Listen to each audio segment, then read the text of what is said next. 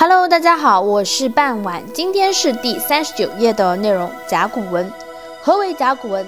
它是中国的一种古老文字，又称为契文、甲骨卜辞、殷墟文字，或者是龟甲兽骨文，是汉字的早期形式，是现存中国王朝时期最古老的一种成熟文字。最早呢是出土于今天的河南省安阳市的殷墟。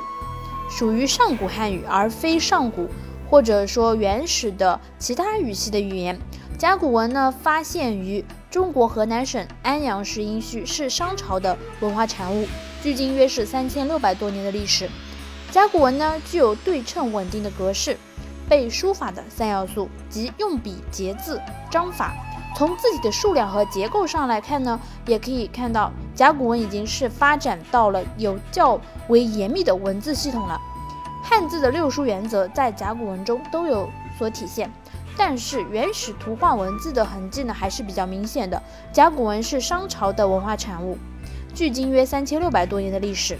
二零一七年呢十一月二十四日，甲骨文呢顺利通过了联合国教科文组织世界记忆工程。国际咨询委员会的评审，成功入选了世界记忆名录。